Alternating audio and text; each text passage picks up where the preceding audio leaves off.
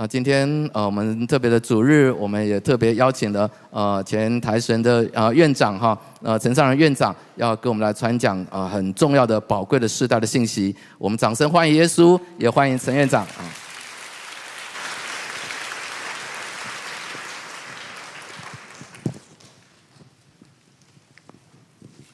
我们先一同来祷告，亲爱主，我们恳求你，让我们能够心眼打开，我们的耳朵打开，能够听见你的声音，能够明白你圣经里面话语的奥妙，也让我们因为领受你的话语，我们就愿意这样去遵行。我们这样祷告，奉主耶稣基督的名，阿门。今天是七月的最后一个主日。大家来回想一下，四个月前复活节那个比较长的假期，是复活节的时候，是台湾的清明的连假。那个时候你在做什么？那个假期当中你在做什么？我为什么要大家想这件事呢？因为那个时候，因为我是南部的孩子，所以我回到家乡台南，跟我母亲在一起。刚好有一天晚上，我需要到高雄去。啊，我出门前通常会注意一下交通啊，特别是连续假期嘛。然后我注意一下交通的时候，我发现我们高雄那个时候有三场大型的演唱会，一个是挪亚方舟五月天，另外一个更厉害是阿妹的演唱会，连续十二个晚上。当然我相信应该是不同的人了啊，但是也许也有人连续参加好几个晚上，我不知道。十二个晚上，从年假还没有开始就一直有，一直到年假结束。啊，那除了这个以外，还有高雄市政府也自己办了一个，有三场大型的演唱会。我们想一下，这个假期不是清明吗？那清明如果照我们华人的传统，应该是什么？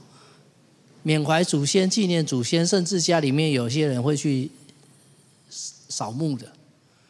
好，清明。好，那除了这个以外，还有一个令我更觉得有很强烈的违和感。如果跟那个大型的演唱会放在一起的，就是我们复活节的那一天跟前一天，以及我们的复活节的后一天，在台湾的周遭有很多中共的飞机跟军舰在做军事演习。当中共的军事演习在台湾这样子三天。很大阵仗的在演习的时候，我们有很大批的年轻人投入什么？不是投入军队，是投入大型演唱会。大家想一下，我们台湾到底是怎么样？然后大家想一下，清明节我们基督徒过复，我们在刚好是复活节，然后也有很多人他们在纪念他们的祖先，然后年轻人白天也许跟着长辈去纪念祖先，但是到了晚上参加这种大型演唱会。你如果把这些事情全部加在一起，你想一下，到底现在是什么状况的时候，我那时候刚好因为正在准备讲章，我就觉得有一个很大的违和感，你们不觉得吗？也许你并没有参加这些，有啦，至少我们有参加教会的复活节嘛，哈。那其他的也许跟你没有直接关系，但是你如果把这整个台湾社会所遇到的问题想在一起的时候，你会问，到底我们现在是什么状况？当然我们很难回答，因为我们现在说是一个多元的社会嘛，所以大家高兴做什么就做什么。但是你要问说现在这是什么状况之前，其实我们如果要很认真回答这个问题，你还要问说，那到底我是谁？你自己的角色，你清楚了自己的角色，你才有办法看清楚这些事情。为什么这样说呢？因为每一个人，因为他的身份、他的角色，他会去看周遭不同的事情。我们这样说好了，刚才那个例子，如果你们家里面刚好有人是服兵役的，你不可能对我们台湾周遭的中共大型军事演习没有感觉，对不对？都会有。那当然，你们家如果有年轻人是很喜欢某一个歌星的演唱会的，你大概就知道他为什么会去。所以你要问说，到底我的身份是什么？所以我会怎么看这一件事情？你怎么看事情是跟你的身份有直接关系。所以这个就会带到我今天要讲的信息，就是到底我们基督徒是谁？圣经里面很清楚地告诉我们，而特别是在彼得前书从头到尾，从第一章到最后一章，非常清楚的告诉我们说，我们基督徒在这个世界上是客旅，是寄居的。各位，你们有这么感觉吗？你们有觉得是寄居的吗？很多人买了房子以后，他就说我可以安定在这里住下来，不是吗？啊，当然，我们现在年轻人不见得都买得起房子。就算你租了一个地方，你开始在那边住了比较久以后，你也觉得你住下来了。但是圣经告诉我们，我们基督徒在世界上是寄居的，是客旅。刚才我们的经文里面有读，也有下面有放英文哈，英文其中那个寄居，它其实英文传达的更好，是 exile。是被掳的，或是我们被放逐了。我们基督徒活在这个世界上，其实我们跟这世界上其他人都不一样。我们是另外一群很特殊的人。但是我要说，也很可能，因为我们住在这世界上太舒适了，太舒服了。我们舒服到一个地步，我们不想走，我们觉得这里很好，我们就希望永远在这里住下来。但是我们忘记，圣经不断的告诉我们，我们基督徒是寄居的，因为我们基督徒跟这个世界的世界观也有很大的不同。有吗？还是你觉得其实大部分都差不多啦？好。我今天要讲的例子，也许我们过去没有直接想过，但是我要说，你如果认真想，你应该会发现我们有很多不同。圣经告诉我们说，我们每一个人啊，凡有血气的，尽都如草，它的荣美像草上的花，草必枯干，花必凋谢。我们每一个人，我们坐在这里，身体健健康康，我们年轻的时候长得漂亮，我们英俊，身材很好。可是有一天，有一天，我们身体连我们这个身体都要坏掉。现代人可以活到七十岁、八十岁，长寿一点可以活到九十岁。但是我们有一天身体也都要坏掉。唯有主的道是永存的，所传给你们的福音就是这道。我们有常常警惕这件事情吗？也许你们家中有年长的长辈，他自己会知道这件事。这个身体在住在住也没有多久了。我们是寄居的，各位，你们养过寄居蟹没有？现在年轻人大概没有。我们这一辈的小时候去到市场，有时候看到有人会来卖寄居蟹啊，价钱也不算很贵，就买一两只回家养养养养养，养到有一天。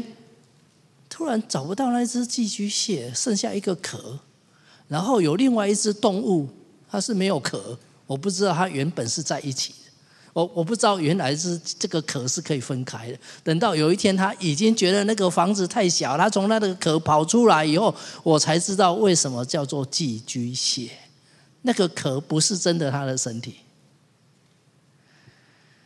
各位，我们活在这个世界上。我们现在身体，我们这个身体有一天都会坏掉，但是因为我们现在还觉得好很好用，我们不觉得，所以我们就以为我们可以一直住下去。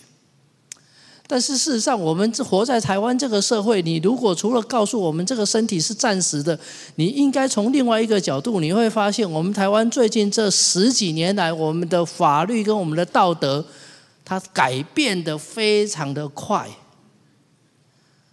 如果我的理解，我认为是政治权力影响了我们大法官视线，而大法官视线的结果就会改变我们所有人的道德观念。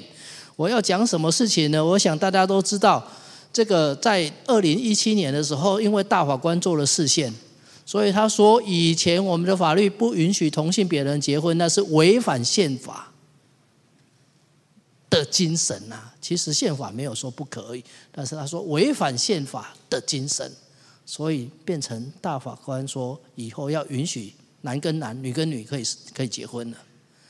如果你不觉得这个对我们是很大的挑战的话，我要告诉大家，其实你们可能很多人不知道，从两千零四年，自从有性别平等教育法。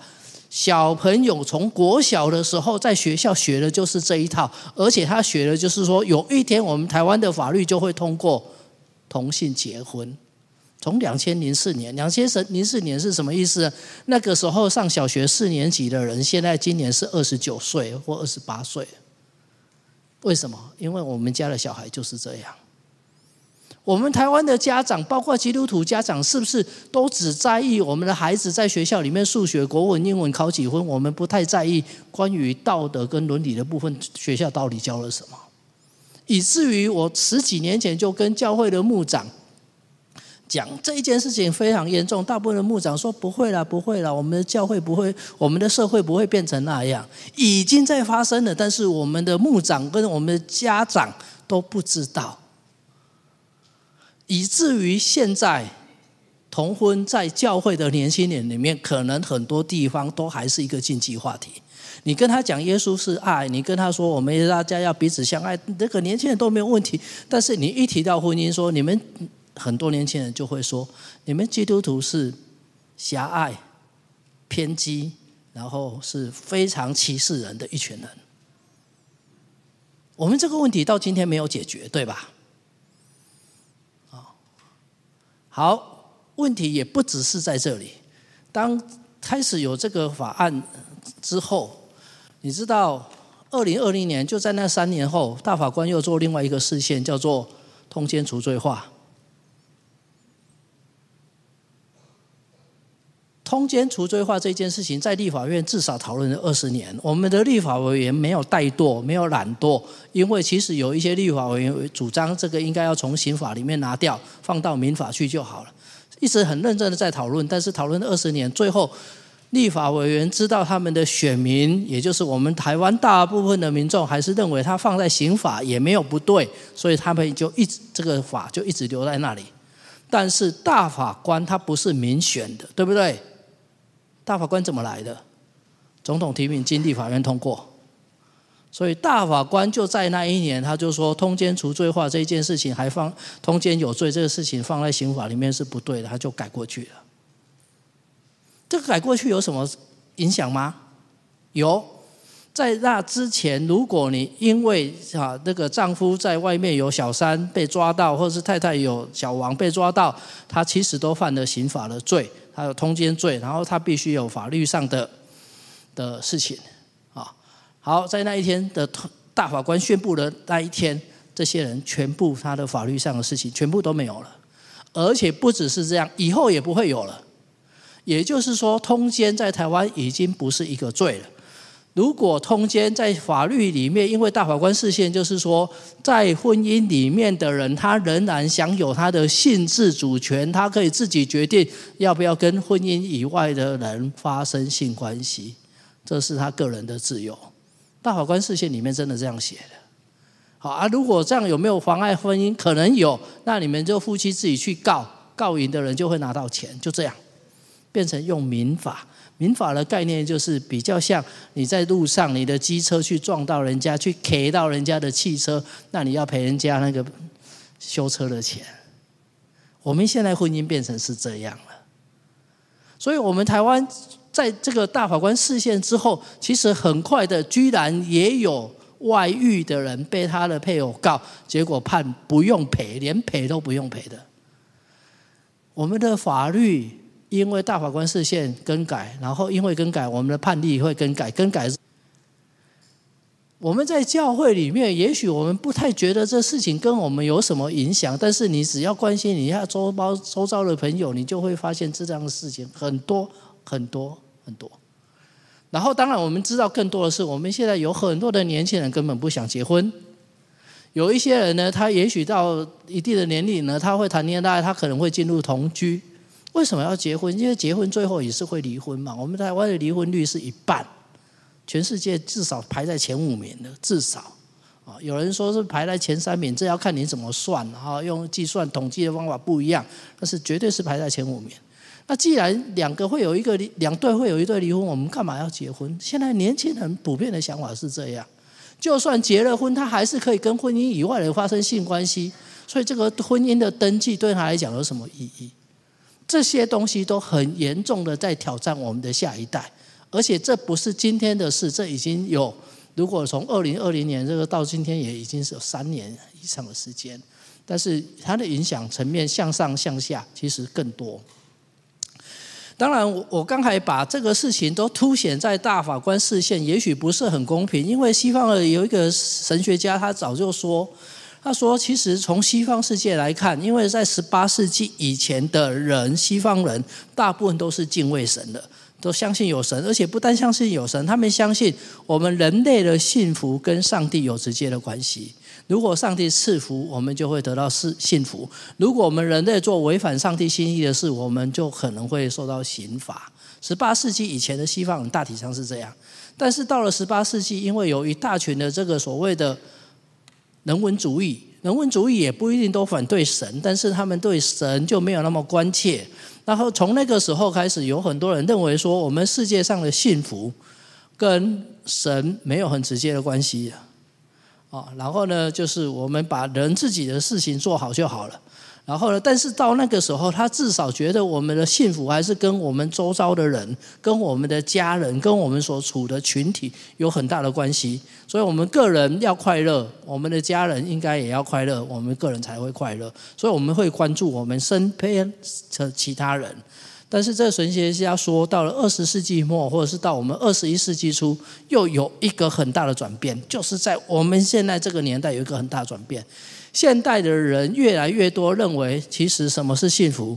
幸福就是你个人经验上的满足。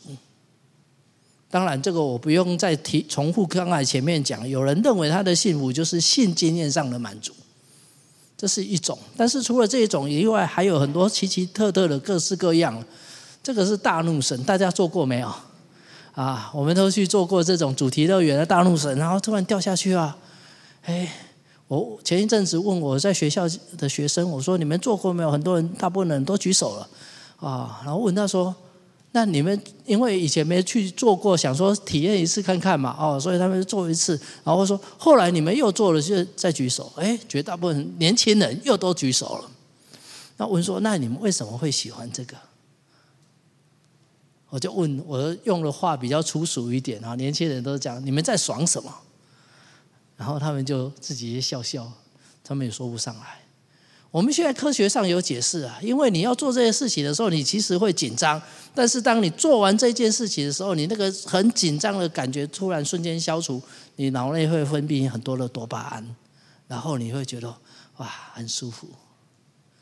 所以这种把幸福或把快乐定义在个人经验上的满足，其因为我们的科技也好，因为我们的环境也好，越来越多、越来越普遍的在我们每一个人身上。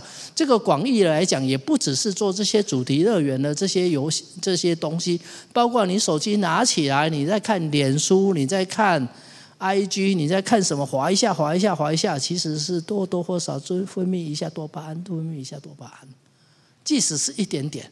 但是你知道，也因为这样会上瘾，对吧？有很多人手机上瘾，或是各式各样的上瘾，已经变成是我们这个时代普遍的问题。所以，这个神学家他说，我们到了二十世纪末，很多人他所认定的幸福，好像只是个人把它导向个人自己的身上。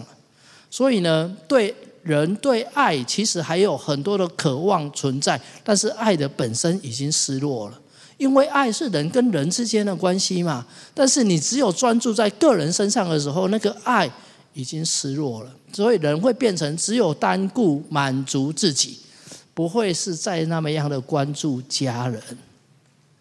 我们刚才在讲爸爸很重要，可是当爸爸也很辛苦，对不对？如果孩子没有肯定爸爸，如果做妻子没有肯定丈夫，反过来也是一样，做丈夫没有肯定妻子，然后做父母亲的没有花很多精神来鼓励、来带他们家的孩子，然后每个人下了班就是自己自己玩自己的，你说这个家他会团结在一起吗？你说这个家他们会觉得很多的爱吗？我问一个事情就好，你们家有几台电脑，或平板也算。我们家三个人，我五台电脑，因为旧的电脑还没有丢，然后有人有两有电脑有平板，对不对？下了班回了家，每个人看自己的电脑，或是从电脑里面去看电视、去看戏剧。家不再是一个家人共同分享的是地方跟时间，那个时候你们的家还剩下什么？所以我们的家至少孩子还没有结婚以前，我们一起吃饭。我们在吃饭的时候，好好的说话啊，不是只有在数落孩子，对不对？好好的说话，好好的互相关心，然后分享我们的心情。要不然，每个人变成只有集中在自己的身上的时候，那个爱就越来越少。所以，我们作为一个现代人，我们要问我们自己的身份是什么？你的角色，你要往哪一边走？然后，我们基督徒常常会发现一种矛盾：我们一方面承认我们是耶稣基督是我们的救赎。这个世界不是我们的家，我们盼盼望一个更美好的未来。但是有太多时候，因为我们住在这个世界上，这个世界上的物质生活让我们觉得其实已经很喜喜欢，也很习惯，所以我们不觉得我们跟这个世界有什么不同。所以我们常常在灵性上，在悟性上，我们都没有用信仰去思考这些事情，包括你的工作。你的财务、你的人际关系，还有我们整个社会，我们常常没有用信仰去思考、去批判，直到有一天你遇到问题的时候，你突然发现有一些不对劲，然后我们就只会一句话说：“啊，这个是弯曲背谬的时代。”就这样，然后第二天你照常去上班，然后你还是照常跟这个世界活得很好。我们来看一下圣经怎么说，《彼得前书》从一开始，他第一章第一节他就说。耶稣基督的使徒彼得写信给那分散在本都、加拉太、加帕多加、亚细亚、必推尼的寄居的。他这里一开始就写写寄居的，不不是说这些人他们刚刚去住在那里而已，不是，他们其实已经住在那里，可能好几代的人了。但是因为他们很清楚他们是基督徒，彼得也要不断提醒他们是寄居的，所以一开始第一节就说写给你们这些寄居的。然后呢，接下来在六节跟七节的哈，第一章六节七节，他说：“因此你们是大有喜乐，但如今在百般的试炼中暂时忧愁，因为他们所思所想的，他们的生活方式，他们的敬拜，跟当时候罗马帝国的其他人完全都不一样。他们不会觉得只有一点点不一样，他们发现我们跟这些罗马人完全都不一样。”所以呢，也因为这样，他们会受到逼迫。所以呢，他说：“叫你们的信心既被试验，就比那被火试验能燃能坏的金子更显为宝贵。”我们基督徒，我们说我们相信耶稣，但是可能不全部是真的。我们会被试验。当我们经历这试验之后，我们才知道哪些人是真的，哪些人是假的。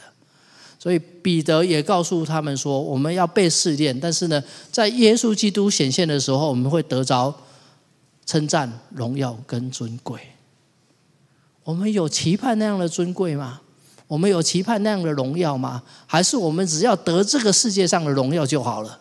啊，彼得说：“你们是寄居，你们是客旅。”所以在第二章又讲，然后接下来这段经文我们都很熟。他说：“唯有你们是被拣选的族类，是有君尊的祭司，是圣洁的国度，是属神的子民。”当彼得说你们是被拣选的族类的时候，意味着有一些人没有被拣选。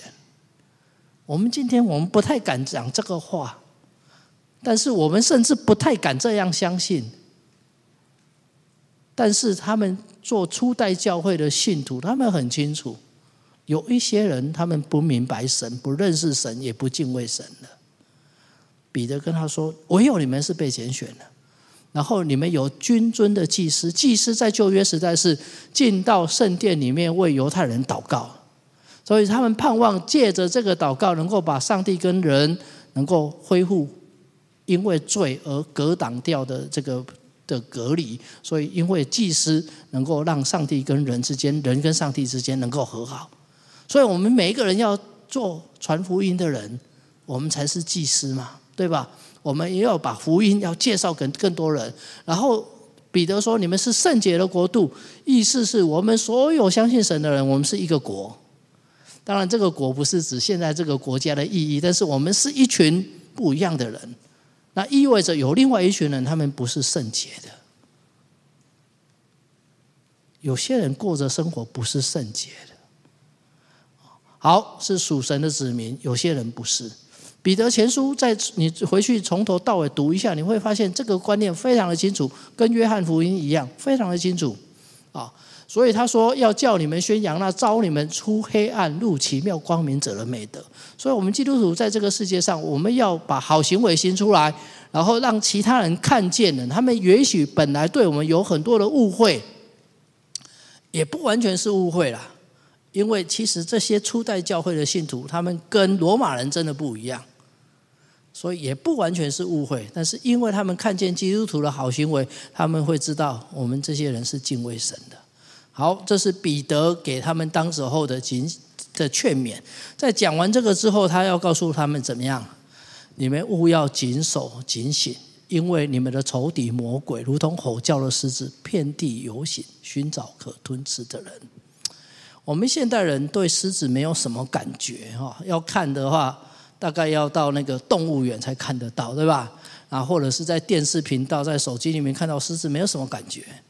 你知道，一百多年前，当欧洲人去到非洲，他在非洲的大陆上开铁路的时候，即使五六十个人，每个人手上都拿着那个锄头在开路，哈，突然有一只狮子冲出来，那五六十个人拿他没办法，除非刚好手上有人有枪的。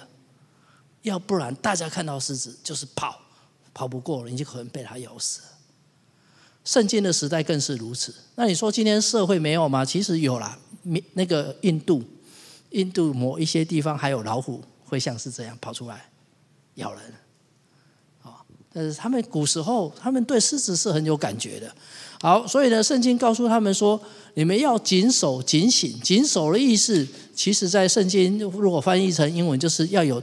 纪律要有 discipline，我们每一天要过着有基督徒纪律的生活，包括我们的读经、我们的祷告、我们的默想，我们对整个世界发生了什么事情，我们有没有用我们的信仰去看待它？还是我们就是用一般新闻报道的角度？你知道新闻报道的角度会有很多不同的角度，甚至有很多是偏颇的。我们有没有很警觉？好，然后这个警醒呢，就是耶稣他带的十二个门徒在客西马尼园祷告的时候，耶稣看到门徒都怎么样睡着了，所以耶稣说：“你们要警醒。”警醒意思就是不要睡着。这个睡着当然也不只是我们真的睡着，而是指说我们活在这个世代，我们有没有看到这个世代的问题？当这个整个世代、整个社会发生很多问题的时候，我们到底懂还是不懂？你看见了没有？所以。因为魔敌，我们的仇敌好像魔鬼哈，好像狮子，所以呢，他说：你们要用坚固的信心抵挡他，因为知道你们在世上的弟兄也是经历这样的苦难。如果你刚才我所讲的，你很有感，你觉得我们做基督徒真的不容易，你觉得我们甚至有很多时候我们的身份尴尬，你觉得我们有一些时候不知道该怎么解释。为什么我们要这样相信？但是你知的有感受到这个压力，那我要恭喜你，因为第一代初代的教会信徒他们也是如此。反过来讲，你如果觉得没有啊，我们做基督徒很轻松啊，我们跟这个世界上的人都一样啊，反正他们喜欢什么，我们也是都是喜欢什么啊。那我劝你回去要再读一次彼得前书。我们是很不一样的一群人，你感受到了没有？好。好，所以呢，也因为在彼得前书那个时代，他们的基督徒受很多的苦难，受了逼迫，所以彼得，哎，彼得在这里告诉他说：“那是诸般恩典的上帝，曾经在基督里召你们，得享他永远的荣耀。等到你们战胜苦难之后，必要亲自成全、坚固，赐力量给你们。如果我们没有遭遇苦难，我们不知道，我们不知道，我们也不觉得我们需要上帝赐什么力量给我们。”但是在他们那个时代，他们知道他们受的很多的逼迫，所以他们彼得告诉他说：“你们在受完这些短暂的苦难，你们会上帝会成全、坚固、赐力量，并且建立你们，把我们建立起来。”各位弟兄姐妹，你如果回想一下，我这个举的只是一个例子，但是我发现我们有很多基督徒根本无感。我们好像也不觉得大法官视线跟我们有什么关系，好像天高皇帝远。但是我很简单跟大家讲，特别是这几个视线，它事实上就是我认为从信仰上的角度来诠释，我不是说全部反对这些大法官，我也不认为大法官的视线所有的视线都错啊，我不是这个意思。但是我要特别针对婚姻跟家庭跟两性关系的这视线，大家想想看，如果这是抵挡神的思潮，它都会就像是刚才彼得所说的，像狮子一样寻找可吞吃的人。从二零一七年的同婚的视线，那个时候。台湾后来我们有一个公投嘛，爱家公投，我们有超过一半的人，台湾人哦，一般的民众，我们还认为婚姻应该是一夫一妻的。但是大法官说你们错，你们超过一半的人，六七百万人，你们通通都错。大法官说我这样，我们这样，我们才是维护人权的。OK，好，那在这之后三年之后。通奸除罪化，立法院其实一直在讨论哦，在那之前也在讨论哦。大法官也说：“你们不用讨论的啦，我们说的才对。”就这样。OK，好，那我也因为我自己是学伦理学，在学校教伦理学，所以我会注意这些东西。我在回顾通奸除罪化，我在回顾大法官释宪，无意中我又看到七百九十号，在通奸除罪化前面那一号有一个种大麻轻罪化。因为有人种了大麻被警察抓到以后，他说：“我这是要自己抽的。”对于我们的法律，因为种大麻跟运制造、运输、贩卖一样，都要判五年以上的徒刑。啊，大法官释宪说：“哦，这样哦，你要自己抽，没有要卖给人，你没有要当毒品哦。”哦，他这样子，我们的法律太重了，所以大法官就叫立法院一年内去修改，至少要减一半。五年至少要减到两年六个月，结果立法院一减减到什么？一年以上，七年以下。如果你要自己抽的，啊，啊，当然后来的发生的情况是，有人种了三株，种了五株，他也说要自己抽。你知道一株大麻如果它收成可以有多少克吗？大概可以有三百克。啊，自己抽，你知道可以抽多久吗？啊，当然就要看他抽一天抽多少了。哦，好，但是呢，就说大法官这样释宪，然后后来立法院这样子改法律之后，我那个时候就开始跟教会很多牧长，包括跟我们真理堂的杨牧师说，这件事情很严重。会有多严重？我说我不知道会有多严重，但是它一定会影响整个台湾社会。我那个时候都还没有料想到三年后的今天。可是也许我们今天在场，因为我们是基督徒，我们真的不太知道外面的世界。我告诉大家，在这个大法官视线之后，在这四年来，这个是今年的的记者会哈，那个高检署他是说，四年来查缉到大麻已经增长七点五倍。也就是我们台湾所有的毒品里面进步最用“进步”这两个字很奇怪啊，就是说毒品里面变成最畅销最快的，爬从本来五名里面爬排不到了，它已经变成第二名了。而且我要跟大家讲，我们以前的印象是那些白领阶级，特别是有接触到外国的，比如说小留学生或有去外国游学再回来那些人才会用大麻。今年我们的研讨会。这些学者专家，包括这法律方面的人，他说错了。大学里面现在是第二位的毒品，因为我们的媒体，所有查得到的媒体，你待会礼拜完后出去手机，你随便一查，都会告诉你，大麻应该是天然草药，不是毒品。我们现在所有的媒体讲的都是这些。然后我四年前、三年前在跟教会的牧长讲的时候，说我们要小心这些事情。我那时候也没预料到，后来德国他们大麻也除罪化，甚至要合法化。泰国大家有听过吗？泰国也说他们要除罪化。当然，其实泰国很混乱了。我今天就不讲泰国了。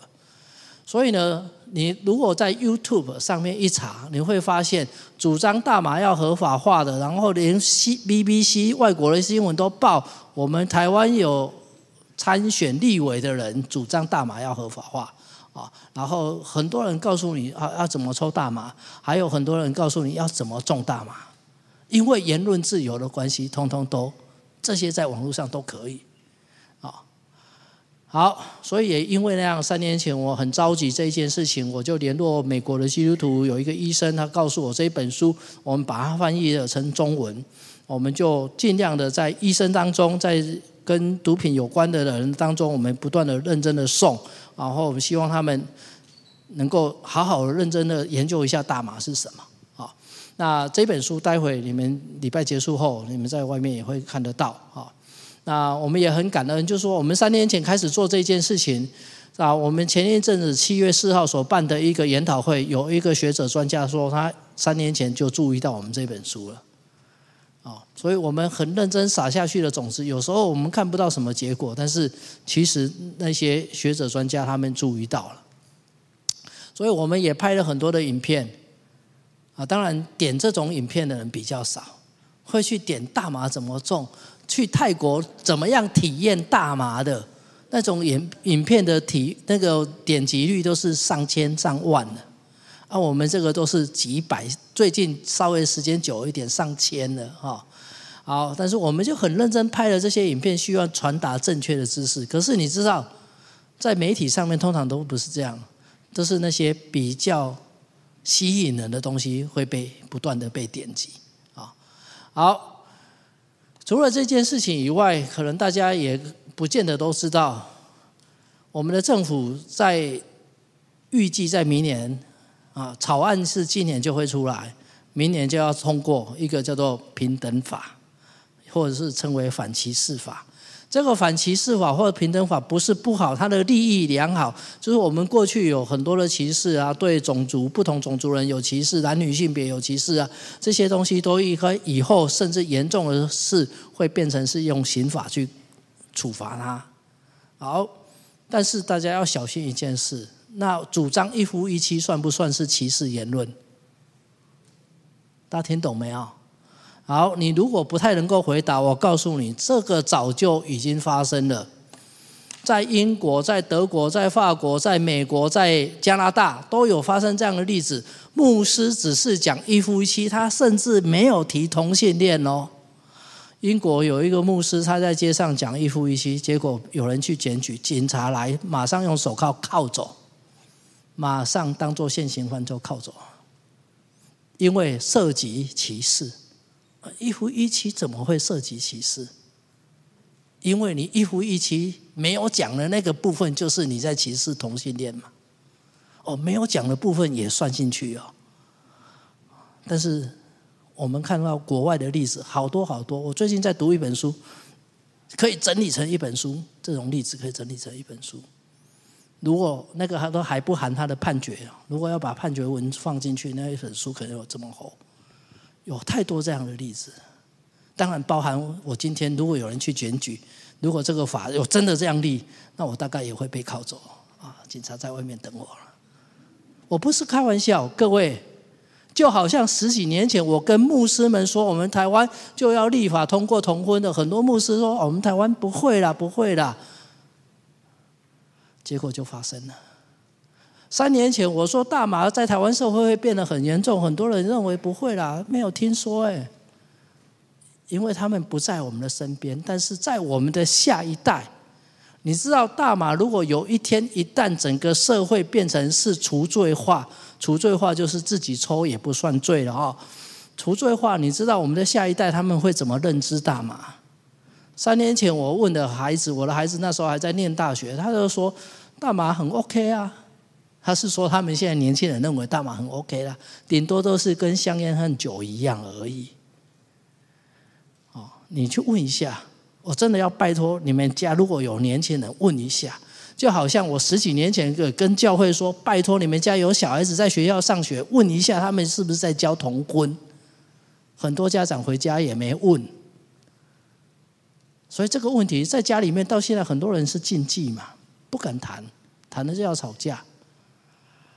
好，所以我们组了这个共善协会，我们盼望一方面不是用教会的立场，但是我们用公共的语言，能够让教会，然后也让整个社会能够更多的警觉到我们社会上有很多的问题。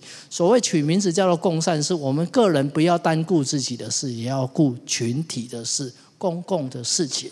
这个价值在台湾人现在当中还很大部分人是可以接受，但是台湾人也很矛盾，有一些时候就说要捍卫个人自由，要捍卫个人权益，包括抽大麻的权益，常常这个想法就会跑出来。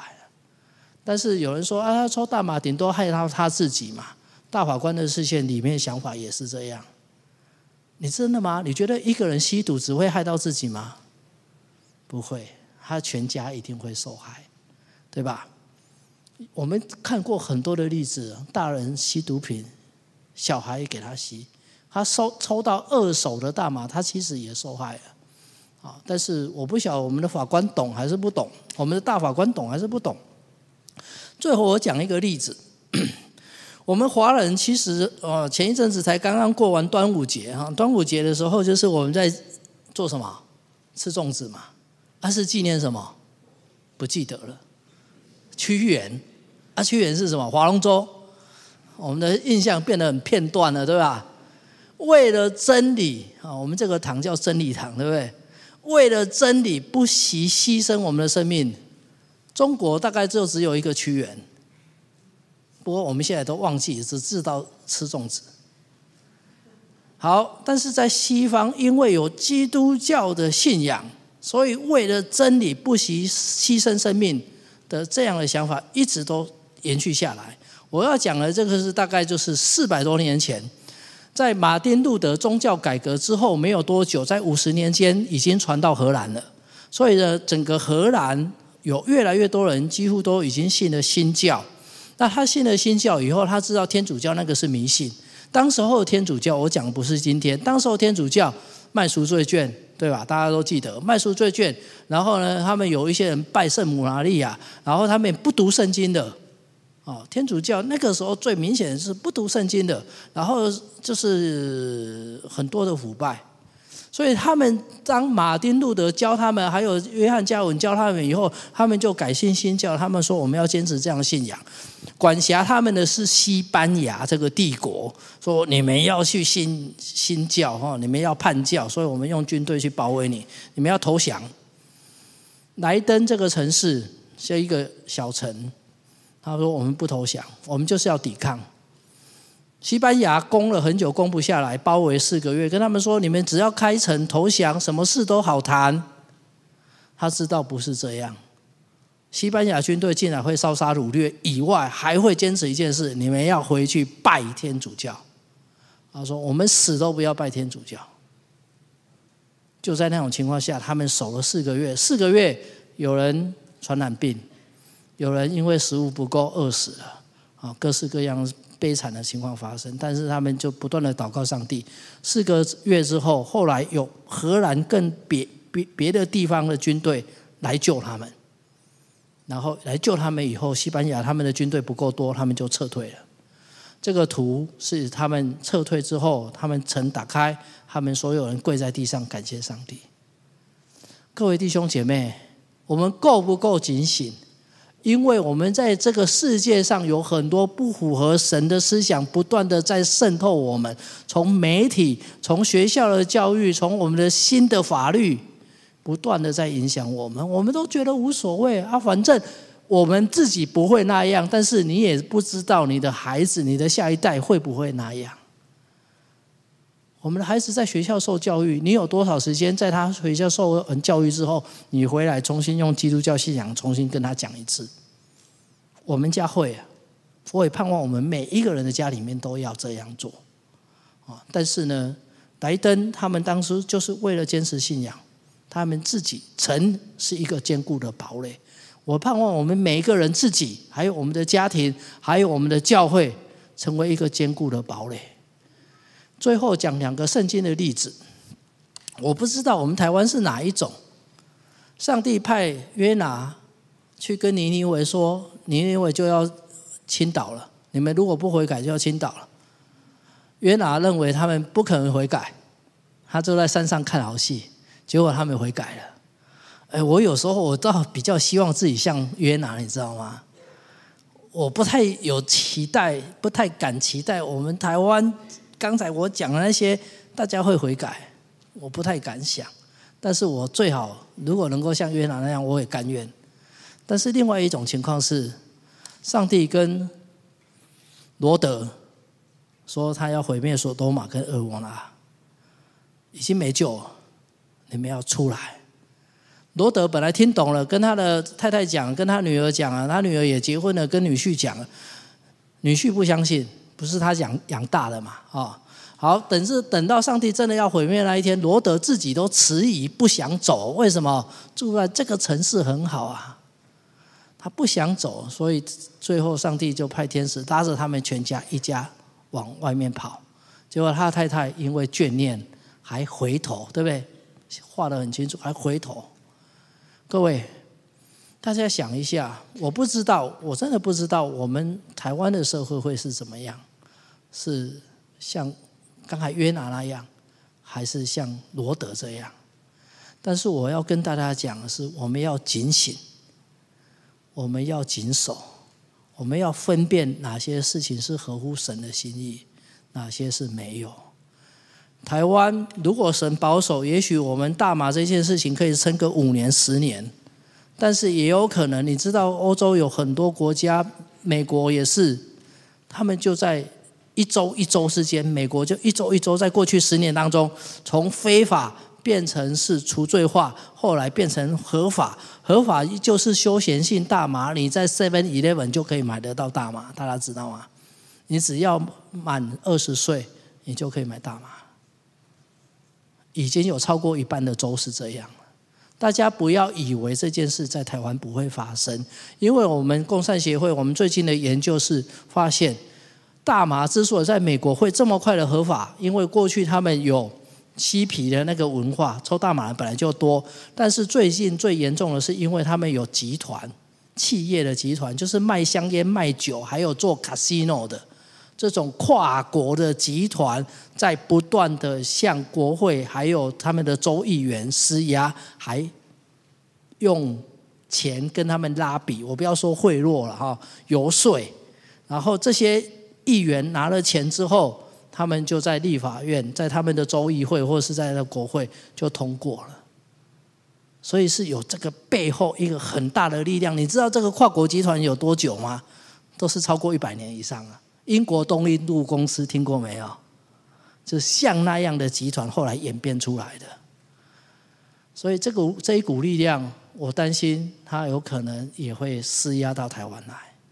所以我不知道台湾的社会在未来五年、十年，我们守得住守不住。特别如果我们没有警醒，我们没有谨守的话，也许台湾社会守不住。这是为什么？我们这个共善协会，我们也编了一套教材。我们希望教会里面赶快先教，要不然我们会重蹈同婚那个覆辙，下一辈不听我们的，因为他们的朋友都来抽，为什么我们不能抽？圣经也没有说大麻不能抽啊，哎，真的没有哎，对呀，那怎么办？所以我们要警醒，我们要赶快想哪些不合神心意的。我们盼望像彼得勉励当时候教会。